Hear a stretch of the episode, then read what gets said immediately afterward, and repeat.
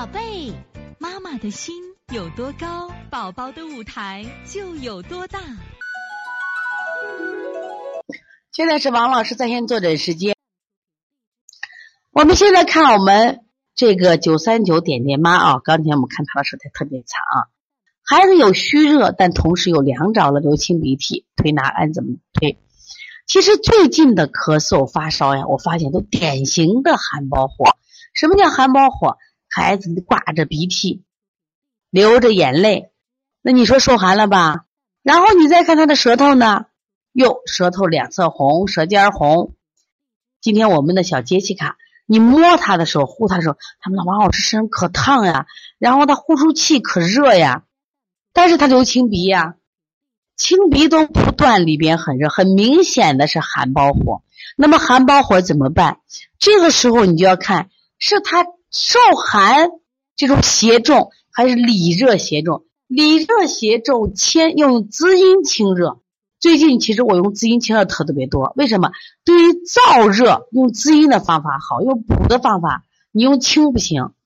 最近我们反而用滋阴的手法用的多，原因在哪里？是因为体内燥，你清热是清不掉的，必须给它补水。最近我老给他们推荐，我说了你们都喝点秋梨膏。前一段我没让喝，最近为什么推荐你喝秋梨膏了？因为我说这时候秋梨膏，那包括我们说的这个什么呀？吃梨。它是什么呀？可以润燥的，可以润燥的，然后再解表。如果这个孩子里面不燥，那我就解表就行了，光解表就行了。所以你来判断你的孩子是寒重呢还是里热。如果捏他鼻子吐的是寒气，好了，孩子受寒了，我解表为主。如果捏着鼻子呼出气都烫手，好里热，我先先滋阴清热再解表。大家听明白了没有？在秋冬天清热的时候。给大家说，尽量怎么做？先清什么呀？清热怎么清？用滋阴清热的方法，滋阴清热一定记住啊！滋阴清热，然后解表。解表的手法有这样：一窝蜂、外劳宫，用外感四大手法。在这里分享一个啊，我们有一天我配了一对儿，给一个孩子配了一个外感四大手法。我们一个学员王老师，你为什么不用一窝蜂？我说一窝蜂实际上。和外感四大手法作用是一样的，但是我说一窝蜂的发汗效果没有风池穴好。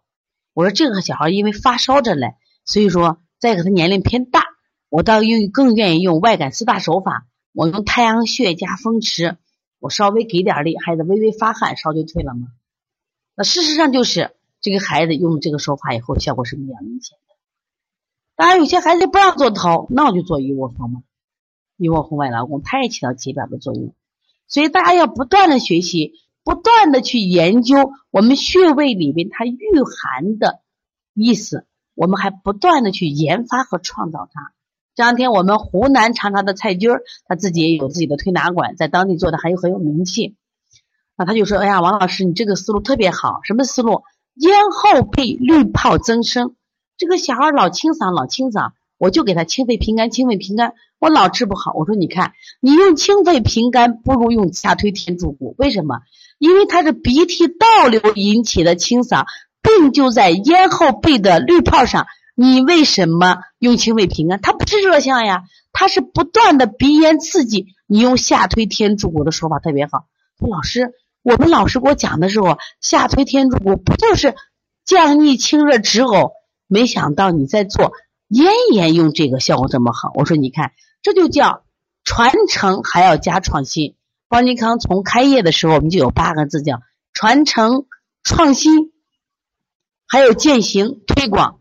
我说传传承是把老祖宗东西继承下来，但是尸骨不泥骨，不能说老祖先说的东西我们就百分之百的毫不思考的接受。过去人说内科不治喘，外科不治癣，好了，这些孩子就没有救了吗？我说这是古代在那个时候治不了这个病，不等于我们现在治不了这个病。古代没有腺样体肥大，难道我们就不治了吗？不是，我们要不断的去什么呀？创新，不断去推广，不断的去研发它，而且要不断的践行，这是非常好的。提到雾化，我给大家讲雾化是什么意思？雾化一般用激素，一般是哮喘病人用雾化可以让支气管扩张，但是现在我们的孩子动不动用雾化，对孩子的支气管。如果药物一旦依赖，危险性很大。我专门在喜马拉雅和荔枝谈了一下雾化，你们可以看一下啊。所以坚持听王老师的每日临床医话，我想对你是有帮助的。